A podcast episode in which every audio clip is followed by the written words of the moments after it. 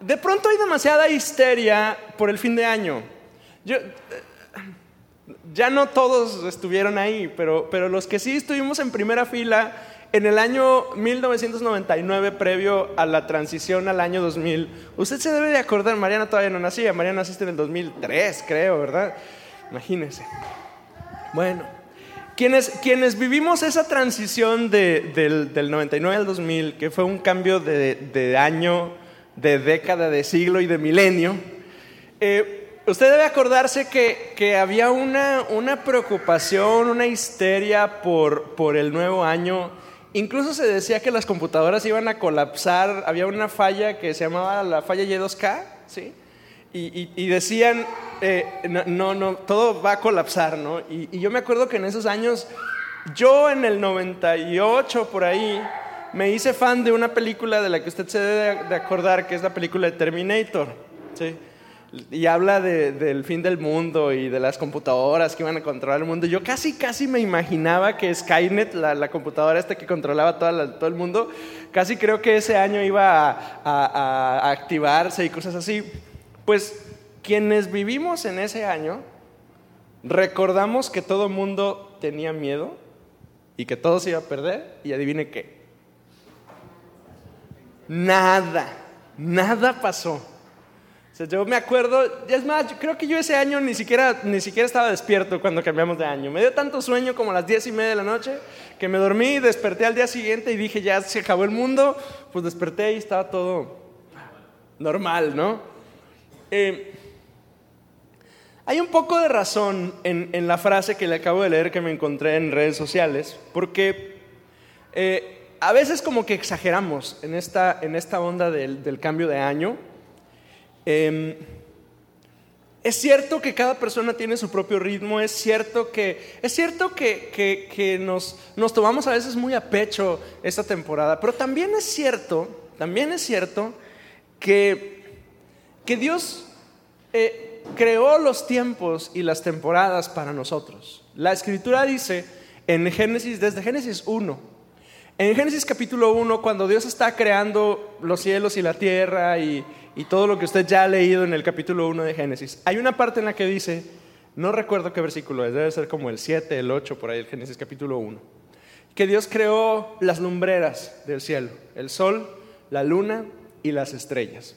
Y después agrega una frase a Génesis que dice que debían estar ahí para marcar las temporadas. Entonces, Dios está detrás de las temporadas. ¿sí? Dios está encima, de hecho, de las temporadas del año, de los, de los tiempos. Dios está eh, al cuidado de, todo, de todos nosotros. ¿Es cierto que, que, realmente es como un día al otro? Sí. Es cierto que, que esta cuenta es este... No sé, manito Julián, por favor, apaga este clima. Me va, a pegar en la, espalda y luego no voy a terminar hablando. Gracias. Es cierto que, es de un día a otro, es cierto que pues, alguien puede decir, pues no pasa nada, que, pero también es cierto que Dios creó las temporadas y los tiempos y los años para que usted, no, no para Él, Dios está encima de todo ello, él es, él es superior a toda la creación, está en control de todas las cosas, pero para nosotros. Ahora, ¿para qué Dios nos dio las temporadas? Nos dio las temporadas para estar pendientes de nosotros, de nuestros progresos. Los atletas están pendientes de sus progresos. Yo recuerdo que en alguna ocasión yo hablé con, uno de mis hermanos y estábamos hablando del atletismo y de, las carreras, eh, de los corredores de, fondo, no de velocidad. Y, y me explicaba mi hermano y me decía, lo que pasa es que el corredor va atento, va atento a su camino, pero va atento a su respiración y va eh, cuidando eh, su pulso cardíaco y va observando su tiempo y va midiendo el ritmo con el que va, hasta lo hago así como si yo corriera, ¿verdad? Eh, va observando sus movimientos físicos y va, va evaluando su desgaste físico y, va viendo la distancia que ya recorrió, porque el atleta, o sea, no, no se agarró un día como Forrest Gump a correr como loco, sino que empezó a correr disciplinadamente y va viendo un progreso.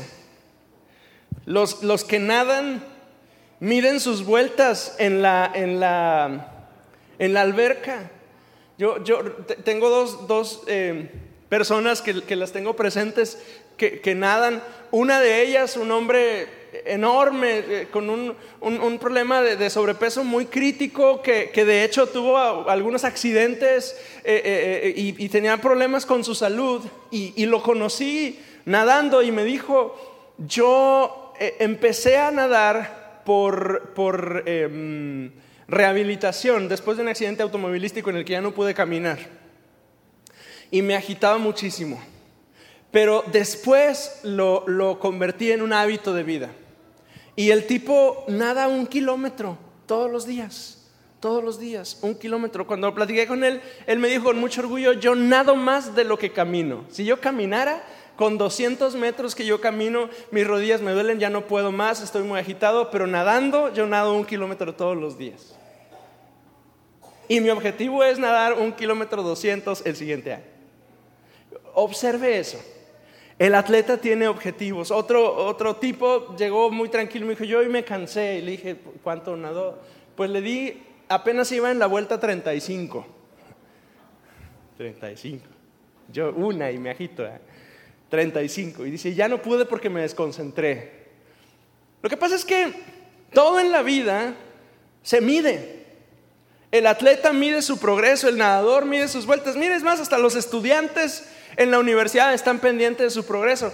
Había una hoja, bueno, siempre la hay. De hecho, si usted estudió en la universidad, usted debe, debe, debe recordarlo, su retícula de materias, su, su, plan curricular. Es una hojita de, de, tamaño carta con muchos cuadritos y cada cuadrito representa una materia. Cristi, que, que está en ese ambiente, lo, lo, debe tener muy presente y los que están estudiando saben de qué estoy hablando, ¿verdad? La hoja curricular o es tu mayor pesadilla o es tu gran reto. En mi caso, hubo temporadas en las que fue mi, peor pesadilla y hubo temporadas en las que fue mi gran reto a, a vencer. Pero los estudiantes están pendientes de su, de, su, de su, plan curricular. Ahí dice qué semestre, qué materias deben de llevar, cuáles son obligatorias. Ah, incluso hay unas que están unidas con líneas porque tú no puedes llevar esta si no llevaste antes esta y esta y esta. Y, y, y los que me están diciendo que sí saben de qué estoy hablando. Y es más, saben incluso que llegó el día en el que quisiste tomar física 3, pero no pudiste porque no habías pasado física 2. Porque siempre estamos al pendiente del progreso, del avance. Le preguntas a un chamaco de, de, en la escuela y de hecho ves a un estudiante y le preguntas, ¿en qué año vas? ¿En qué año vas, Mariana? Cuarto. ¿En qué año vas, Beto? Tercero de secundaria. Y ya eso nos ubica, ¿no? ¿En qué año vas, Gonzalo? Pasaste a sexto. Y si vas en sexto, vas como en cuarto y medio. Ah, estoy, estoy bromeando. Estoy bromeando. Este, porque, porque siempre estamos al pendiente de nuestro progreso. Bueno, y si, si hablamos así de esas áreas de, de vida, ¿qué hay de nuestra vida espiritual? ¿Qué hay de nuestro corazón? ¿Qué hay de mi ser interior? O sea, nada más lo escolar se mide, nada más lo económico se mide. Nada más lo, lo, atlético, el ejercicio se mide. Claro que no. El Salmo 90, versículos del 12 en adelante, búsquelo en su Biblia conmigo y, y Fran, ponnoslo en la pantalla para poderlo leer en, en letrotas bien grandes. El Salmo 90, versículos del 12 al 14, dice, de hecho todo el Salmo 90 es, es muy inspirador en lo que respecta a, la vida y a la sabiduría que encontramos en la vida. Pero, pero vea lo que dice el versículo 12. Enséñanos de tal modo a contar nuestros días que traigamos al corazón sabiduría. Vuélvete, oh Jehová, ¿hasta cuándo? Y aplácate para con tus siervos. De mañana, sácianos de tu misericordia y cantaremos y nos alegraremos todos nuestros días. Me gusta el versículo 12 y me gusta la, la, combinación de idea que hace con el versículo 14. Enséñanos de tal modo a contar nuestros días que traigamos al corazón sabiduría. De mañana sácianos de tu misericordia y cantaremos y nos alegraremos. ¿Cuántos días? O sea, no nada más en Navidad y en Año Nuevo, todos nuestros días. Ahora, esa es una realidad que no siempre está presente en el ser humano. Porque, porque no todos los seres humanos están cantando y alegres todos los días. De hecho, muchos de nosotros vivimos afligidos y preocupados todos los días. Y, entonces, cuando, cuando, nos encontramos con que, con que mi realidad es que estoy preocupado, insatisfecho, afanoso, eh, eh, triste, entonces quizá conviene preguntarme, ¿qué está pasando en mi corazón? No, no, no, no solo... Em, conformarme con una vida de tristeza y de, falta de felicidad, sino rascar un poquito más y, buscar cuál es el origen de esa tristeza y de esa infelicidad. Y a veces la, la fuente es que no hemos aprendido a contar nuestros días. La escritura dice que Dios puede enseñarnos a contar nuestros días. Y esa es una frase que, yo la remarqué en mi Biblia porque, porque es el error que solemos cometer los seres humanos. Se lo, se lo platico un poquito. Solemos permitirle al mundo que sea Él quien nos enseña a contar nuestros días. El sistema de este mundo, de hecho, es cruel en lo que respecta a contar los tiempos es cruel. Nos apura, nos acelera. Y más de alguno de nosotros hemos estado angustiosos pensando que no hemos logrado, alcanzado o llegado a donde se suponía que ya debíamos haber llegado. Y ese es un, un conflicto con el que luchamos desde que somos adolescentes. O sea, el, muchacho, la señorita adolescente que, está desarrollándose físicamente y ve a sus compañeros o compañeras que están así grandotes y con los hombros anchos y él se ve bajito y, angostito, se angustia porque dice, pues, ¿qué onda, no?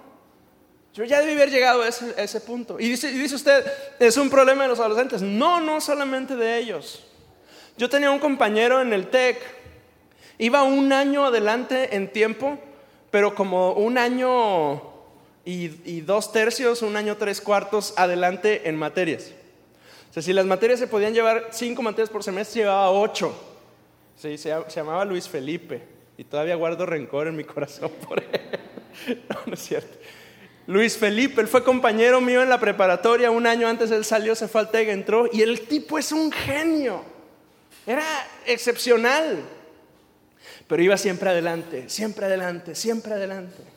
Y todos nos preguntamos, ¿cómo le hace este cuate para jugar fútbol, ir al cine, beber y hacer, y como quiera va bien adelante?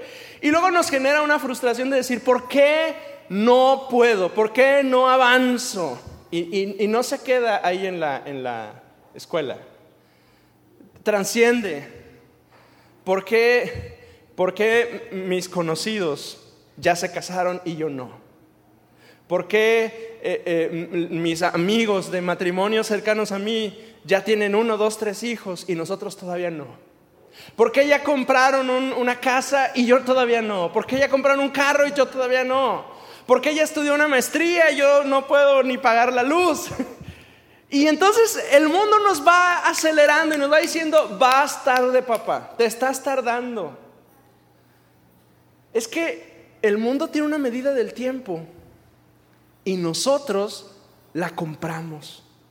Y nosotros dijimos, no, si es cierto, voy atrasado.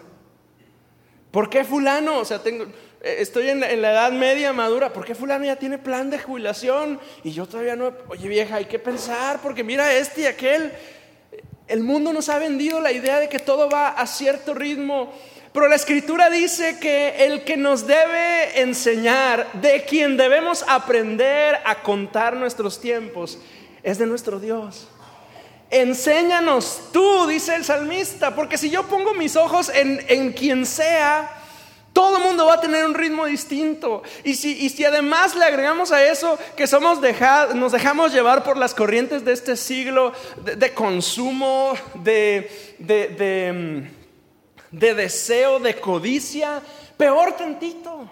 Porque el ritmo, además de que otros tienen otro ritmo, están influidos por la codicia, por los, por los deseos engañosos de la carne, por los deseos de los ojos, por la vanagloria de la vida. Y entonces compro para mí. ¿Y sabe qué pasa cuando hago eso? Me angustio, me apuro, porque no he logrado alcanzar, no he llegado a donde se supone que deberíamos estar. Al contar nuestros días, a la manera del mundo,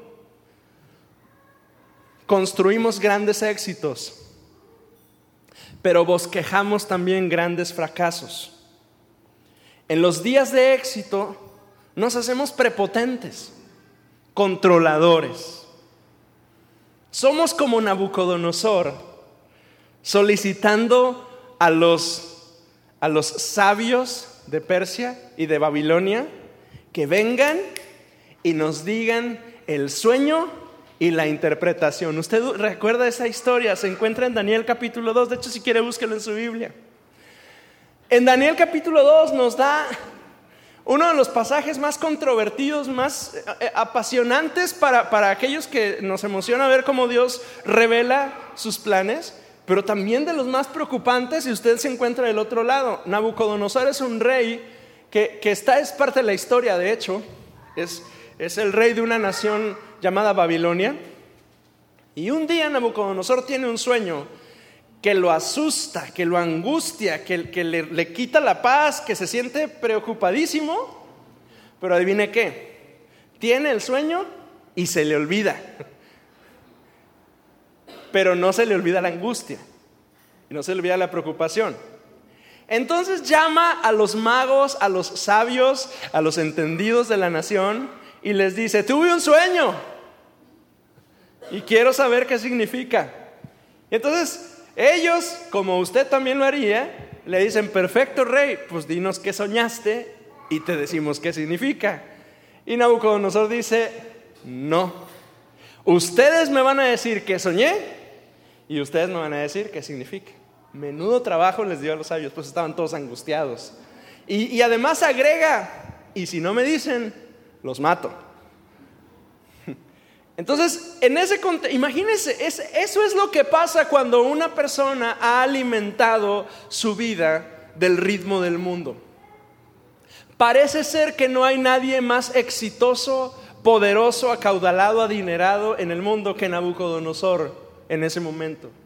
Es el rey del mundo, como, como el de la película es el rey de, la mayor cantidad de territorio en ese momento. Él es el gobernante. Tiene el mundo en su mano. Y en esa prepotencia Él es capaz de decir, me, me dices el sueño y me dices la interpretación y si no me la dices te voy a matar. Y están todos preocupados. Y entonces aparece Daniel, porque es el protagonista de la historia. Eh, pero observe en el versículo 20 las palabras de Daniel. Dice, y Daniel habló, capítulo 2, versículo 20, y Daniel habló y dijo, sea bendito el nombre de Dios de siglos en siglos, porque suyos son el poder y la sabiduría. Inicia bien, Daniel. Y luego el verso 21. Él muda los tiempos y las edades.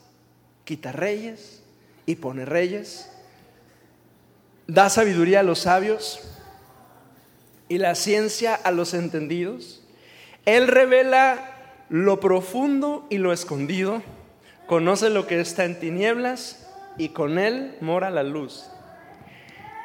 Y con esta frase, o sea, Daniel, que es el único que tiene la sabiduría y la revelación para decirle a, a Nabucodonosor el sueño y la interpretación, con estas palabras inicia la explicación del sueño y le dice, tú, tú soñaste, soñaste que, eras un, gran reino, un, gran reino y lo que soñaste significa esto y esto y esto y después de ti va a venir otro y después de ese va a venir otro y después de ese va a venir otro y después una piedra va a venir y, y lo va a tumbar todo y va a venir del reino de Dios. Usted lo lee en el capítulo 2.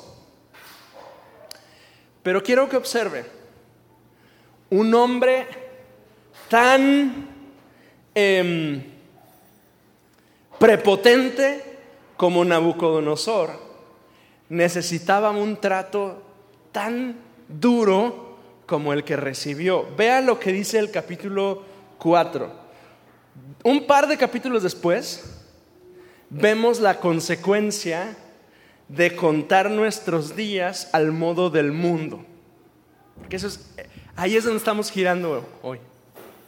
Porque usted puede contar sus días al modo de Dios o usted puede contar sus días al modo del mundo. Y el modo del mundo, eso es lo que provoca.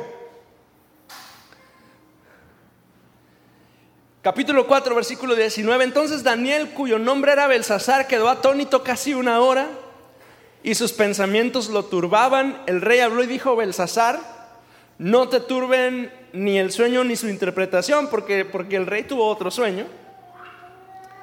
Belsasar respondió y dijo, Señor mío, el sueño sea para tus enemigos y su interpretación para los que mal te quieren. Y, continúa. El árbol que viste, que crecía y se hacía fuerte y cuya copa llegaba hasta el cielo y que se veía desde todos los confines de la tierra, y en cuyas ramas, avancé un poquito, en cuyas ramas anían las aves del cielo, tú mismo eres, oh rey, que creciste y te hiciste fuerte, pues creció tu grandeza y ha llegado hasta el cielo y tu dominio hasta los confines de la tierra. Y en cuanto a lo que vio el rey, un vigilante y santo que descendía del cielo y decía, cortad el árbol y destruidlo, mas la cepa de sus raíces dejaréis en la tierra, ah, hasta que pasen sobre él siete tiempos. Esta es, avancé un poquito más, esta es la interpretación, oh rey, y la sentencia del Altísimo. Que ha venido sobre mi Señor el Rey, que te echarán entre los hombres y con las bestias del campo será tu morada, y con hierba del campo te apacentarán como a los bueyes, y con el rocío del cielo serás bañado, y siete tiempos pasarán sobre ti hasta que conozcas. Lee conmigo esa, esa parte. Hasta que conozcas que el Altísimo tiene dominio en el reino de los hombres y que lo da a quien Él quiere. Y en cuanto a la orden de dejar en la tierra la cepa de las raíces del mismo árbol, significa que tu reino se quedará firme. Luego que reconozcas que el cielo gobierna, por tanto, rey, acepta mi consejo. Tus pecados redime con justicia y tus iniquidades haciendo misericordias para con los oprimidos, pues tal vez será eso una prolongación de tu tranquilidad. Fíjese, el, sueño o, este capítulo 4 lo que dice es que un día Nabucodonosor tiene otro sueño y en el sueño ve un árbol que se corta. Y la interpretación es, así te va a ir, papá. Has sido gallardo, has sido altanero, has sido prepotente, te has sentido el que tiene el control del mundo y no has reconocido que el que tiene el control es Dios. Por lo tanto, te van a cortar. Y, la historia del capítulo 4 nos dice que efectivamente un día Nabucodonosor enloquece. Nos imaginamos al rey como un indigente, barbón, sucio, con su ropa desgarrada, quizá hasta medio desnudo, con sus uñas largas, largas, largas, con su rostro cambiado, con su cabello hecho rastas. La Biblia nos lo describe como, como que si se hubiese hecho una bestia y hubiese caminado en, en el campo loco. ¿Sabe por qué? Cuando usted y yo contamos nuestros tiempos al modo del mundo, construimos grandes éxitos, pero bosquejamos grandes fracasos. Contemos nuestros días al modo de Dios y la, y la pregunta es, Hugo, ¿y cómo le hago? ¿Cómo se cuentan los días al modo de Dios? Yo tengo tres ideas que, que compartirles sobre esto. La primera es identifica. Identifica los procesos de madurez a los que fuiste sometido. Identifica los procesos de madurez a los que fuiste sometido. Este año 2019 usted vio y vivió muchas cosas. Pero una de ellas, una cosa es vivir y otra cosa es discernir lo que vivimos. ¿No le ha pasado alguna vez que usted está con un grupo de personas y, parece que todos están en la conversación, como que todos están en, modo, como cuando almorzamos juntos en familia o una de estas fiestas familiares que acabamos de tener? Y de repente pasa algo ahí, ahí, donde usted está, y usted no se da cuenta. Y todos, no sé, alguien se cae, ocurre algo muy chistoso, ocurre un accidente y usted ni por enterado, ¿nunca le pasó? O sea, de repente están todos y usted está ahí, o sea, ni siquiera usted está en la cocina, usted está en el grupo ahí con todos y de repente todos, ja, ja, ja, ja, y usted voltea como, sí, como, Pancho, ¿qué onda? ¿Qué, qué, qué?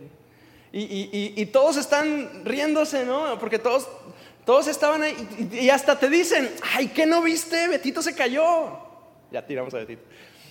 ¿Qué no viste? Mire, se cayó y el pie se le hizo así y tú ni en cuenta. Y sabe que a veces así nos pasa en la vida. Vivimos tantas cosas, pero no todas las discernimos. Pasamos por muchos procesos, pero no nos damos cuenta de todas las cosas. Discernir significa identificar y distinguir. Y, usted y yo vivimos procesos que, que debemos encontrar sabiduría en ellos. Para, para que quede un poquito más claro a qué me refiero con proceso. Probablemente este año usted vivió enfermedad, fracaso, prueba, una tentación, incluso una caída, una pérdida, un duelo o a lo mejor un éxito, un nuevo empleo, un nuevo reto familiar, la llegada de un nuevo hijo de un nieto, un logro, un cambio que favorece. Todas esas cosas que llegan a nuestra vida, yo las llamo procesos. Dios los permite en nuestras vidas y hace cosas en nosotros a través de esas circunstancias. Todos los momentos de tu vida son parte de tu proceso con Dios, son parte del trabajo de Dios o la, escritura lo dice de la obra de Dios en tu vida. Pero tu chamba, tu trabajo es identificarlos. O sea, en lo que ha ocurrido en tu vida, al menos durante este 2019 que se está acabando y que lo tienes muy presente, ¿qué procesos has vivido? ¿Y qué ha pasado en tu vida como consecuencia de esos procesos? ¿Hubo una pérdida? ¿Y qué hizo Dios en eso? ¿Hubo un luto? ¿Y qué pasó en tu corazón durante? ¿Hubo un éxito? ¿Y qué estaba pasando en tu mente y en tu corazón en ello? lograste entrar. ¿Y qué ha, ocurrido en ti después de ello? ¿Cómo le hacemos? Bueno, cada momento de tu vida y cada proceso que tú eh, experimentas, tú necesitas buscar a Dios en cada momento. Observa y busca el aprendizaje y el trato de Dios en ti, en cada situación buena y mala que has vivido, al menos durante este año. ¿Cómo se obtiene sabiduría de nuestros días? Bueno, lo primero es identificar los procesos de Dios en nuestras vidas. Usted lo vivió, usted vivió muchas cosas, pero pudo haberlas vivido y puede que se le estén pasando de noche. Dios pudo haber hecho cosas en su vida y puede que usted ni siquiera se haya dado cuenta. Pero en medio de esa prueba, en medio de esa angustia, en medio de esa lucha, en medio de ese éxito, en medio de ese logro, ¿qué hizo Dios en tu corazón? ¿Y qué encuentras de Dios en ti a razón de esa prueba y de ese éxito y de ese, de ese fracaso, de esa caída, de ese logro? Dios está con nosotros todo el tiempo, su palabra nos lo promete. Hebreos 13:5 dice, sean vuestras costumbres sin avaricia, contentos con lo que tenéis ahora, porque Él dijo, no te desampararé ni te dejaré, de manera que podemos decir confiadamente, el Señor es mi ayudador, no temeré de lo que pueda hacerme el hombre. En todo proceso Dios está contigo y tú no tienes temor de lo que te pueda pasar porque tú confías en Él. Santiago 1, versículos 3 al 5 dice, sabiendo que vuestra que la prueba de vuestra fe produce paciencia. Mas tenga la paciencia su obra completa para que seáis perfectos y cabales sin que os falte cosa alguna. Y si alguno de vosotros tiene falta de sabiduría, pídala a Dios, el cual da a todos abundantemente y sin reproche y le será dado. O sea, si usted dice, se me está pasando de noche la vida, Pídale al Señor sabiduría para distinguir, para discernir los procesos de Dios en su vida. O sea, nadie de nosotros tenemos pretexto de decir, yo creo que Dios no hace nada en mí. Mentira. Dios sí está haciendo cosas en ti. Lo que pasa es que es probable que no estás distinguiéndolo. Dios siempre está haciendo cosas en mí. Lo que pasa es que muchas veces a mí se me va. No presto atención. Estoy ahí en la cena y se cae Beto y no lo veo. Y no se ríe Beto. No, pues lo tumbé, ¿verdad? ¿Cómo se va a reír? Primera de Corintios 10, 13 dice una frase que, que, nos, que nos, nos, tiene que dejar tranquilos a usted y a mí. No os ha sobrevenido ninguna tentación que no sea humana, pero Fiel es Dios. Dice, dice conmigo en voz alta esa frase, pero fiel es Dios. Su Dios es fiel. Mi Dios es fiel. No me va a dejar ser tentado más de lo que yo pueda resistir, sino que junto con la tentación me da la salida. Entonces lo primero que necesito es volteo hacia atrás y yo me doy cuenta que este año Dios trabajó conmigo cosas que en su momento fueron muy dolorosas, que durante lloré mucho, me estresé mucho, me angustié, me sentí que la vida se me iba, pero hoy miro hacia atrás y digo, este momento, y en este momento, y en este momento, eran procesos que Dios estaba tratando conmigo, eran cosas que Dios estaba trabajando en mi vida.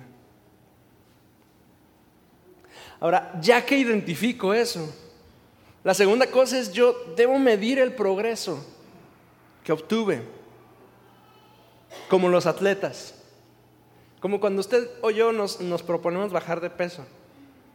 Ya empezaste, pastor. Sí, nos, proponemos bajar de peso en algún momento de nuestra vida. Normalmente es a principio de año, pero lo podemos hacer cuando querramos, ¿verdad? Y nos subimos a la báscula y nos encontramos 70 kilos. Dios mío de mi vida, 80. Jesús. Ya no le sigo. Pero entonces usted empieza a trabajar, empieza a cambiar hábitos. Se anima a hacer el ayuno de 21 días este año con la iglesia.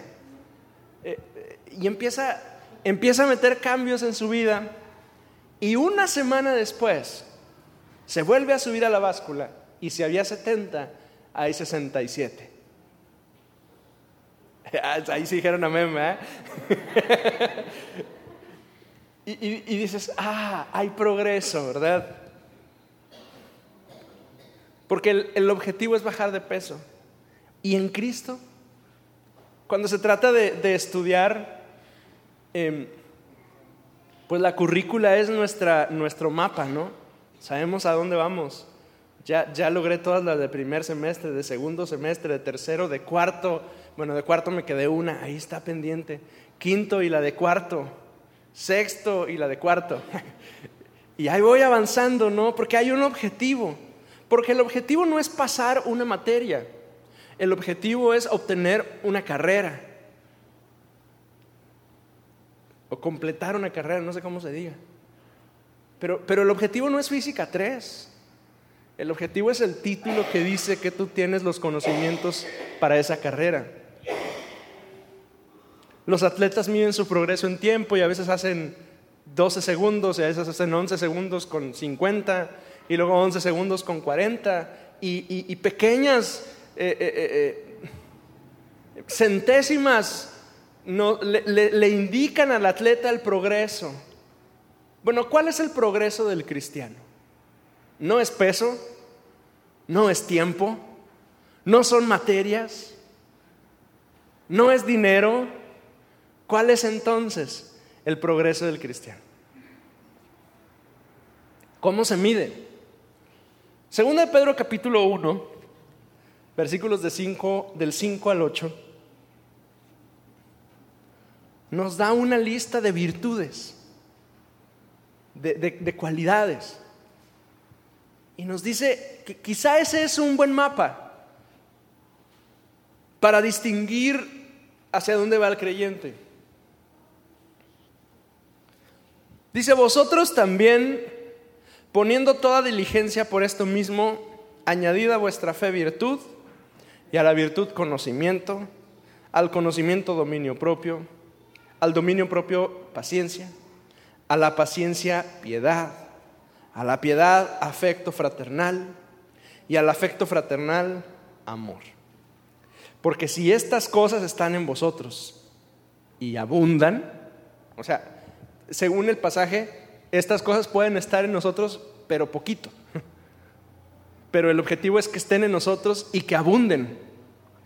Si estas cosas están en vosotros y abundan, no os dejarán estar ociosos ni sin fruto en cuanto al conocimiento de nuestro Señor Jesucristo hay un progreso del creyente que se refleja en su carácter, que se refleja en su respuesta ante las situaciones de la vida, que se refleja en, las palabras que tú hablas en medio de una crisis.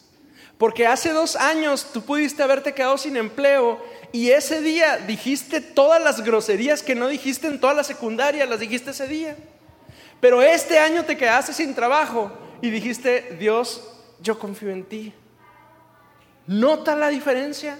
La diferencia es que algo ha pasado en tu corazón que durante esos tres años tú has añadido y añadido y añadido virtudes. Dios lo ha hecho. Pero, pero preocúpate si hace tres años te quedaste sin trabajo y dijiste, Dios, yo confío en ti. Y si este año te volviste a quedar sin trabajo y soltaste todas las groserías que no decías, no decías desde la secundaria.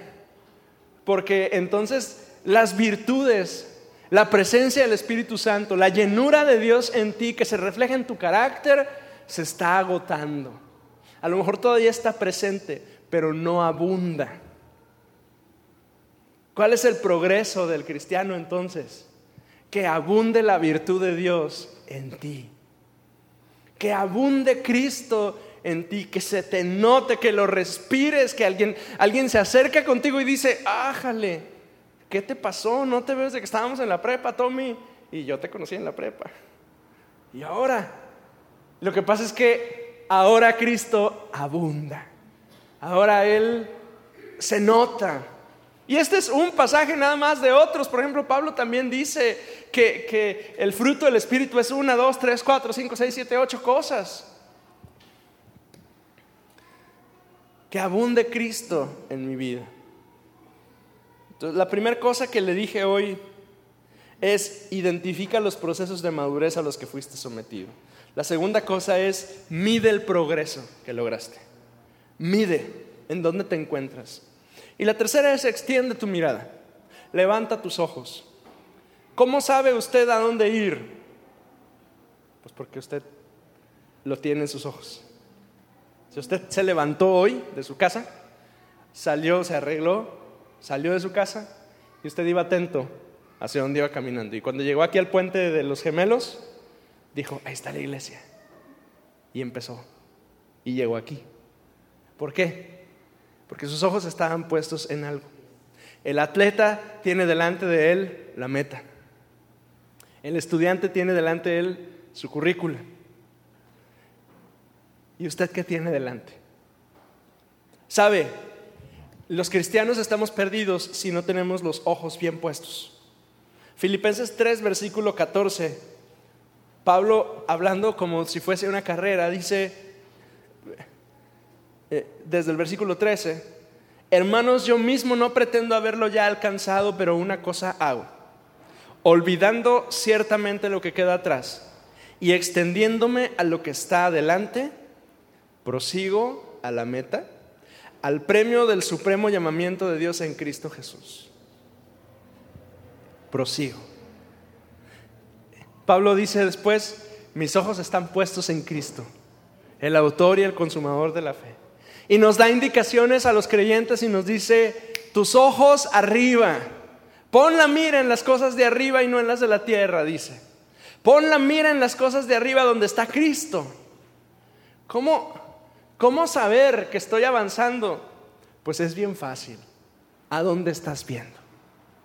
En tu, en tu vida de fe en tu crecimiento espiritual, que no se mide con dinero ni con materias, que no se mide con éxitos ni con cosas materiales, que se mide con Cristo en ti.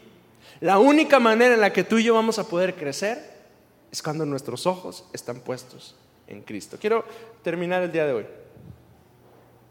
Solo podemos proseguir cuando tenemos una meta adelante. Y yo le pregunto, en este 2020, que empieza en unas horas. ¿Cuál es su meta? En este nuevo año, ¿cuál es su meta? ¿A dónde quiere llegar? Bueno, lo primero que yo quiero que, que nos quede bien claro es que el que mide los tiempos es nuestro Dios. El que mide los tiempos es nuestro Dios. Deje de estar conflictuado, dejemos, porque yo también lucho con eso, dejemos de estar conflictuado con que es que aquel ya tiene, y es que aquel ya hizo, y es que aquellos ya tuvieron, y es que aquellos ya hicieron. ¿Y tú dónde? Es que mis tiempos están en las manos de Dios. Mis tiempos están en las manos de Dios. Pero eso no significa que yo voy a estar sentado en la sala de mi casa dejando que pase el tiempo. Lo que significa es que mis ojos entonces, si están en las manos de Dios mis tiempos, mis ojos deben estar puestos en Él. Porque el error que luego cometemos es decir, pues ves, en sus manos están mis tiempos. ¿Y ya lo buscaste? No, ¿para qué? ¿Y ya oraste pidiendo instrucción? No. ¿Y ya leíste? ¿Ya buscaste consejo? No, pues en sus manos están mis tiempos. No. Sí, en sus manos están tus tiempos, pero entonces tu chamba es buscarlo a Él para que Él marque el ritmo. Pero confía. Confía que en este 2020, que está a punto de empezar, Él tiene control. Pero la pregunta es, ¿cuál es tu meta? Pues Pablo dice que Él prosigue a la meta y Él busca el premio. Y Él resume su meta con esta frase, el supremo llamamiento de Dios en Cristo Jesús. Esa es la meta de Pablo. El supremo llamamiento de Dios en Cristo Jesús. En otras palabras, dice Pablo, mi meta es cumplir con lo que Dios me llamó a cumplir. ¿Y a ti qué te llamó? ¿A qué le llamó a usted? Ay, qué pregunta. Pues le llamó a construir su reino. Le llamó a tenerlo a Él en el centro de su vida. Le llamó a que sus decisiones estén dirigidas y regidas por la escritura. Le llamó a que lo conozca. Le llamó a que instruya a los suyos para que lo conozcan. Si usted tiene hijos y nietos, ellos son su llamado. Si usted tiene un equipo de trabajo, le llamó a influir positivamente en ellos para que ellos vean que se puede ser íntegro y leal y, honrado en un mundo deshonesto. Ese es el supremo llamamiento de Dios. A algunos nos llamó a predicar la escritura así formalmente, pero no significa que usted está libre de la responsabilidad de compartir la escritura con quienes estén alrededor de usted. O sea, no tiene usted un púlpito y un micrófono que usar, pero sí tiene usted una audiencia a la cual usted debe compartirle la palabra. Ese es su llamado. Entonces, en este 2020 que está a punto de iniciar, ¿cuál es su meta? ¿Qué está delante de usted? Yo le hago una última recomendación. que su meta no sea la medida del mundo. Si me sigo midiendo con la medida del mundo, me voy a frustrar, voy a fracasar y me voy a sentir el peor de los seres humanos. Pero si mi medida, mi meta está en Cristo, entonces yo estoy tranquilo. Yo, yo quiero pedirle el día de hoy que incline su rostro. E incluso yo quisiera pedirle el día de hoy que, que si usted quisiera hacerlo y puede hacerlo, se pusiera de rodillas donde está. Y, y que tomemos un, un, momento, un breve momento de oración a nuestro Dios. Sé que hace mucho tiempo que no le pido esto, de, de de ponernos de rodillas delante del Señor.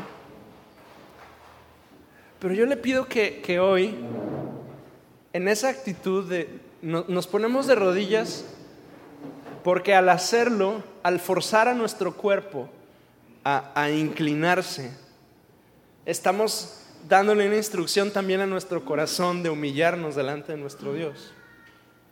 Y al hacerlo no lo hacemos delante de alguien en particular, lo hacemos delante de nuestro Dios.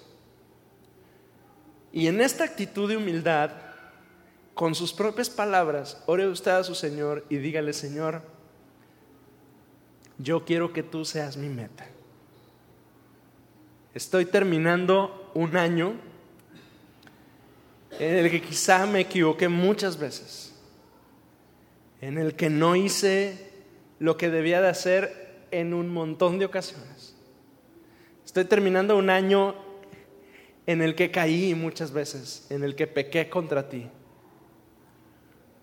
Y aunque me he arrepentido, Señor, de, de cada una de esas caídas, Señor, yo sé que al final en el balance de este año, Señor, mis ojos no estaban puestos en ti. Por eso es que cometí tantos errores. Pero hoy quiero pedirte, Señor, que me ayudes. Yo quiero que tú seas mi meta, Señor. Yo quiero que tú seas el centro. Yo quiero que mis ojos estén puestos en ti y en cumplir el llamado que tú has hecho para mi vida. Ayúdame, Señor. Ayúdame. Porque sin tu ayuda, Jesús, yo voy a seguir dando de tumbos. Yo voy a seguir cayendo. Yo voy a seguir frustrado. Sin tu ayuda y tu presencia es probable que pase muchos más procesos este año y ni siquiera me dé cuenta de lo que tú quieres obrar en mi vida. Señor, perdóname porque a lo mejor ha habido pruebas que yo he pasado una y otra vez y no he entendido la razón. Y es porque no he estado atento a discernir mis tiempos, a discernir tu proceso, tu trabajo, tu obra en mi vida. Ayúdame, Señor ayúdame, necesito tu ayuda. Y ahora, Señor, así postrados, así rendidos delante de tu trono, Señor, queremos entregarte, Señor, este año que está terminando. Y queremos, Señor, declarar nuestra confianza en ti, que este 2020 tu buena mano va a estar con nosotros. Y Dios, tú vas a hacer cosas todavía más maravillosas en nuestras vidas porque eres fiel, porque eres bueno, porque tu misericordia es para siempre y porque nuestros tiempos y nuestras vidas están en tus manos. Señor, gracias. Gracias Dios por tu fidelidad. Gracias por tu misericordia.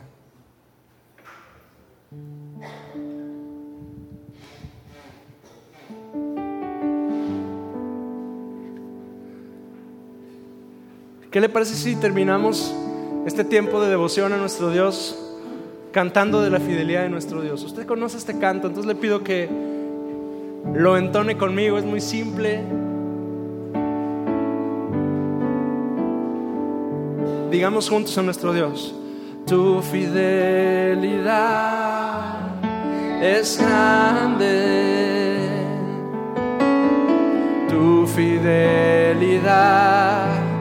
incomparable Nadie como tú, Bendito Dios, grande es tu fidelidad. Una vez más decimos, tu fidelidad es grande.